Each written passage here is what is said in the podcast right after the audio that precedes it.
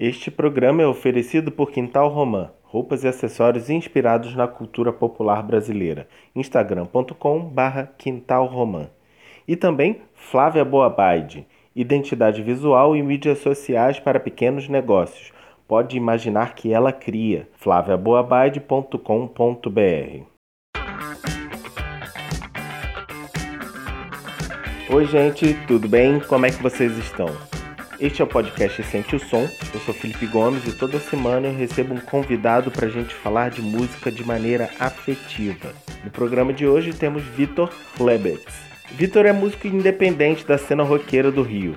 Ele vai falar de Chet Baker, On Segen Ensemble e Taco de Golfe.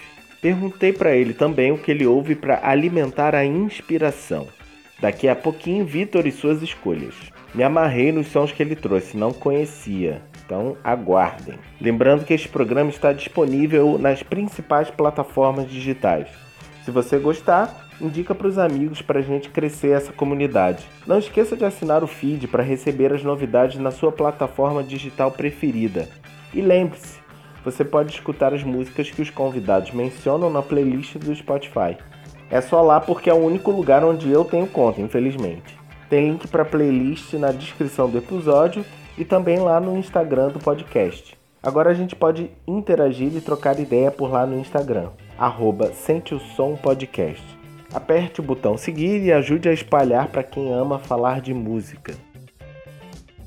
Esse episódio sai no Dia da Consciência Negra e eu quero deixar aqui uma lista de atividades que vão rolar e me interessam muito. Vai ter muita coisa acontecendo esse dia.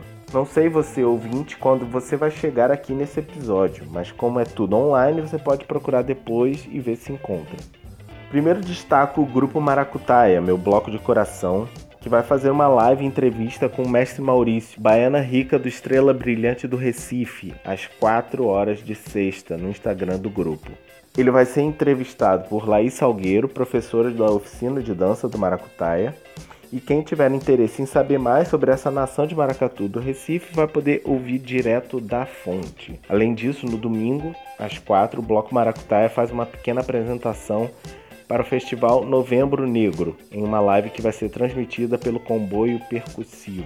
Mais informações nas páginas do Instagram do Grupo Maracutaia e do Comboio Percussivo. Entra no ar também na sexta 20 o Museu Virtual Itamar Assunção, com show de Anelisa Assunção, filha do Itamar. Itamar foi um artista da vanguarda paulista, músico independente que teve uma obra muito à frente do seu tempo. Afrofuturista antes de existir afrofuturismo no Brasil. O site do museu vai ser www.itamarassunção.com.br. O show de lançamento do museu começa às 9h30 de sexta com transmissão pelo YouTube. Já no dia 21, às 8 horas da noite, quero muito ver o showzão da Isa convidando Letieres Leite e Orquestra Rumpilés, Benegão, Carlinhos Brau e mais um bonde pesadão. Transmissão pelo YouTube da Devassa. Por fim, vai ter um especial na Globo, dirigido pelo Lázaro Ramos com uma equipe toda preta. O especial se chama Falas Negras e vai ser exibido no dia 20, logo após Força do Querer.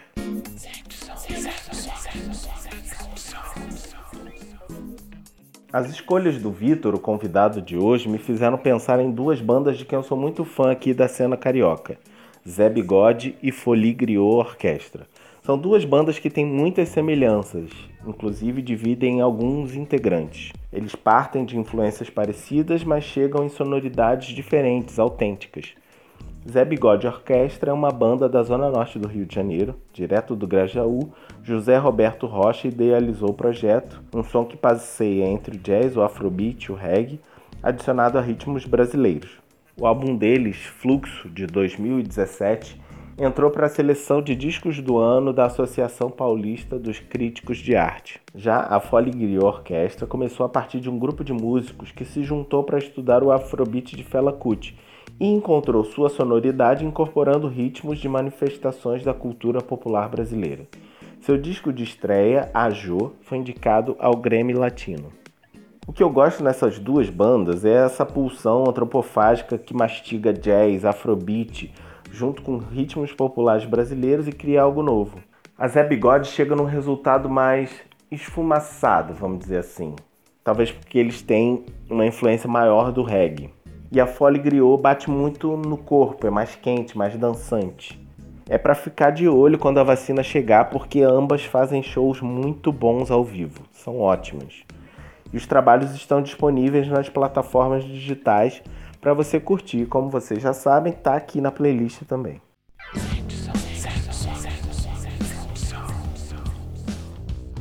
convidado de hoje, Vitor Lebetz, é músico independente desde 97, quando subiu ao palco do Ballroom para o seu primeiro show, aos 13 anos de idade. Foi vocalista, guitarrista e compositor das bandas Slimbox 16, Dandara e Cinedisco. Hoje mantém a ligação com o underground nacional tocando baixo na banda de punk rock hardcore Wacky Kids. Ele também toca guitarra no projeto Coffee Makers, que faz um tributo ao Green Day de início de carreira. Além de músico, Vitor é formado em comunicação social, onde a gente se conheceu. Ele trabalha na agência Grito e é pai da pequena Ella.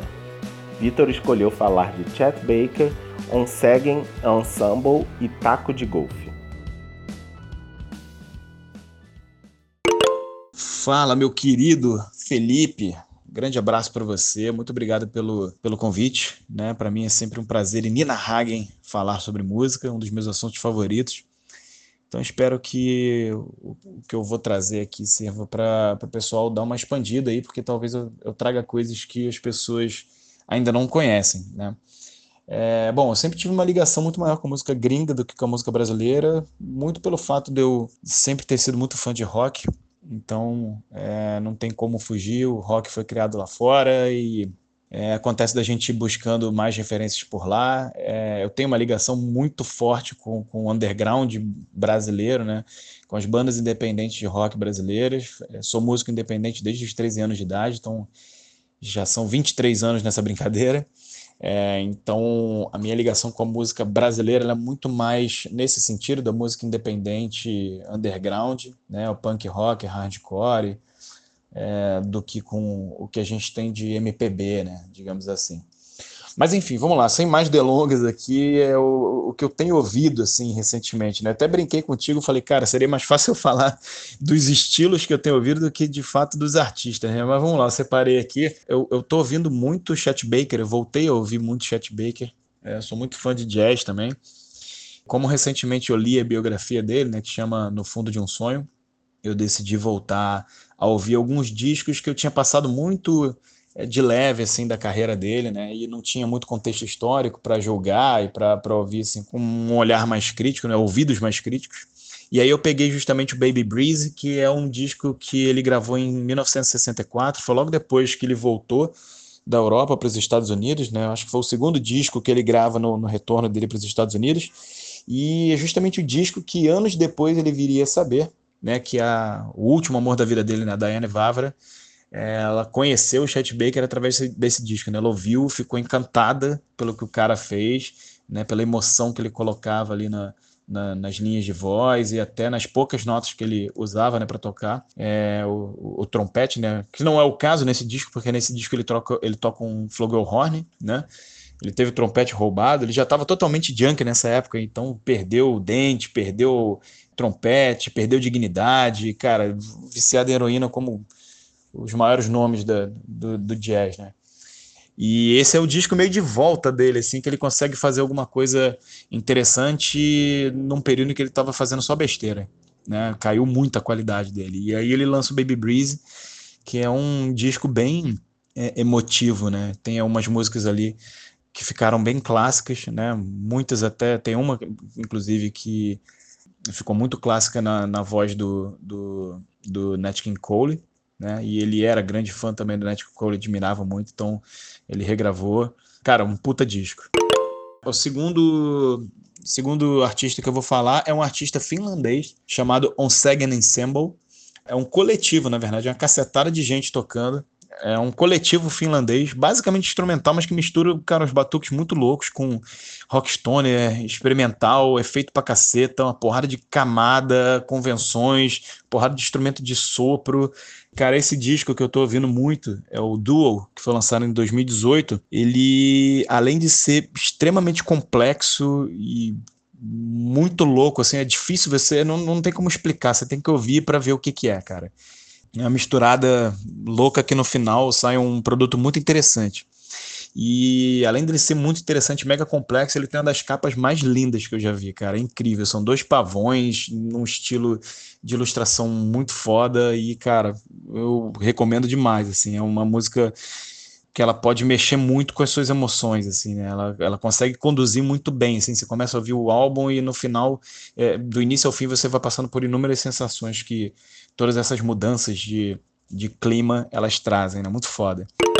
E para terminar, o terceiro artista que eu vou trazer aqui é o Taco de Golfe, que é um trio de Sergipe, olha eu falando aí ó, da minha ligação com o underground brasileiro. É uma banda independente de Recife, é um trio. Eles lançaram um disco no início do ano chamado Nossa em Ponto 2. É instrumental, é incrível o que três pessoas conseguem fazer, parece que são cinco caras tocando.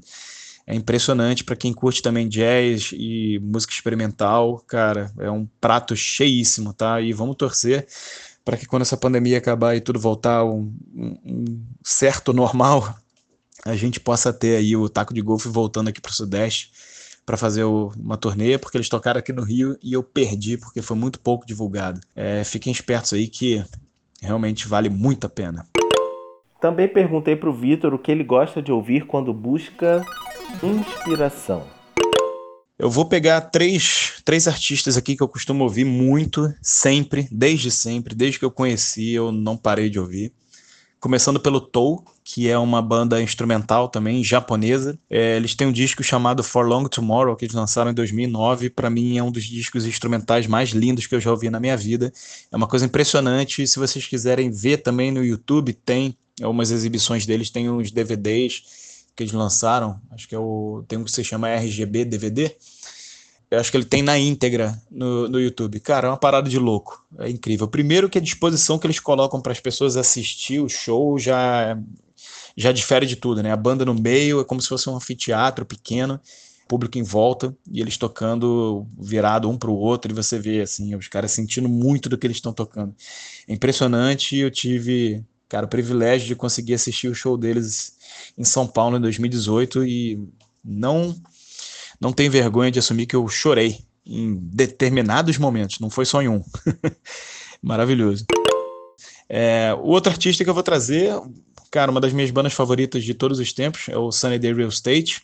É, escolhi aqui o disco chamado How It Feels to Be Suffering On, disco de 1998, e essa banda as pessoas podem conhecer porque foi o embrião do que veio a ser o Foo Fighters depois, né? É, em 1994, quando o Kurt Cobain se matou e o, o, o Dave Grohl estava querendo montar um outro projeto, né? Ele já tinha algumas músicas lá do, do projeto que ele chamava de Late, né? Ele já tinha lançado uma demo chamada Pocket Watch, é, ele chama uh, o baterista William Goldsmith e o baixista o Nate Mendel, os dois do Sunny Day Real Estate, para montar o Foo Fighters junto com ele e o Pat Smear, que tinham acabado de sair do, do Nirvana, né? Então, cara, esse disco também é uma obra de arte. Né? Eu poderia até citar o Diary, é, é, que foi o primeiro disco do, do Sunny Day, que talvez seja o disco que eu tenho mais carinho, mas esse disco, How It Feels to Be Something ele realmente, depois que eu que eu fui ficando mais velho, eu, fui, eu revisitei ele inúmeras vezes e, cara, é, passou a ser o meu, meu favorito, né? É, destaque para uma música chamada Days Were Golden, que inclusive eu tatuei no braço alguns anos atrás, para deixar marcado aí que realmente é essa banda significa muito para mim. É, e outra para falar aqui também é de onde eu busco muita inspiração é o Pinback. Escuto desde sempre também. É, mas eu vou citar aqui um disco chamado Information Retrieved, de 2012. É, a banda foi formada por dois caras só, tá? O Rob Crow e o outro maluco eu esqueci. Ele tem um nome esquisito, assim. Tem até um não sei o que, sei que lá, Smith quarto. Armistead é um negócio assim o nome do cara. Os malucos tocam pra caralho demais, absurdo. É, eles são multi-instrumentistas. É, começaram a banda só os dois, com bateriazinha programada. É, esse outro maluco tem um nome esquisitão aí, ele toca baixo, mas ele toca baixo da maneira que eu nunca vi ninguém tocar baixo desse jeito. É, já consegui assistir os caras duas vezes ao vivo também. É, uma vez em Nova York eu não conseguia, não consegui admirar tanto show porque tinha um maluco, um palhaço na minha frente chegando uma menina, enchendo o saco dela totalmente bêbado e o PA dando pau na casa, cara, terrível. E depois eu consegui assistir em, sei lá, 2017, talvez, em São Paulo, também no Sesc, e aí foi um absurdo. Absurdo, uma surra de melodias, de riffs, de dedilhados, de sei lá, cara, de, de, de composição, assim, uma parada absurda, tá? Então ficam essas três dicas aí também de onde eu costumo buscar inspiração. Toll, Sunny Day Real Estate, Pinback. Cara, são bandas que mexem muito com, com, com essa questão de composição, né? E eu que sempre tentava compor as minhas músicas e achava que estava indo bem. Quando descobri essas três aí, eu vi que não sabia nada. Tem esse lado ruim também, né? Que depois você começa a se comparar com esses caras e você fica com certos bloqueios nada que você faz parece que está dando certo, nada que você faz parece que é bom, mas é, são fases. Depois que você passa desse susto aí, você começa a compor de novo e vê que a sua voz não pode ser reprimida, né? Tem gente que foi gênio, tem gente que vai fazer coisas que você jamais será capaz de fazer igual, mas tudo bem. A vida é assim e você consegue ser criativo e consegue ser é, diferente é, sendo você mesmo, né? É isso, galera. Grande abraço aí, obrigadão pelo convite. E fiquem ligados aí que com certeza o Felipe vai botar essas músicas aí na playlist. Vocês podem sacar lá. Valeu, um abraço! Olha, eu gostei bastante das bandas instrumentais que o Vitor indicou. O som bateu legal no ouvido. E sobre o Chet Baker, eu lembrei que antes da pandemia estava rolando uma peça de teatro com Paulo Miklos do Titãs como protagonista. Chet Baker apenas um sopro. Conversei com o Vitor que a fala final dele ressoou bastante em mim. Isso da gente não se abater com as comparações, né? Eu tenho me encorajado a, a me expressar, dar vazão à criatividade, abraçando as imperfeições, né? Tentando ultrapassar a barreira da vergonha, da insegurança, do perfeccionismo. E para fazer esse podcast eu tenho que ultrapassar algumas dessas barreiras. Bom, é isso, gente. Lembrando que agora temos um Instagram para a gente chamar de nosso, para a gente se falar e interagir. Arroba Sente o Som Podcast. Pode mandar mensagem. Ouçam a playlist do programa Sente o Som Podcast no Spotify. Se você gostou do programa, assina nosso feed para receber os novos episódios e compartilha com seus amigos. Até semana que vem. Abraços!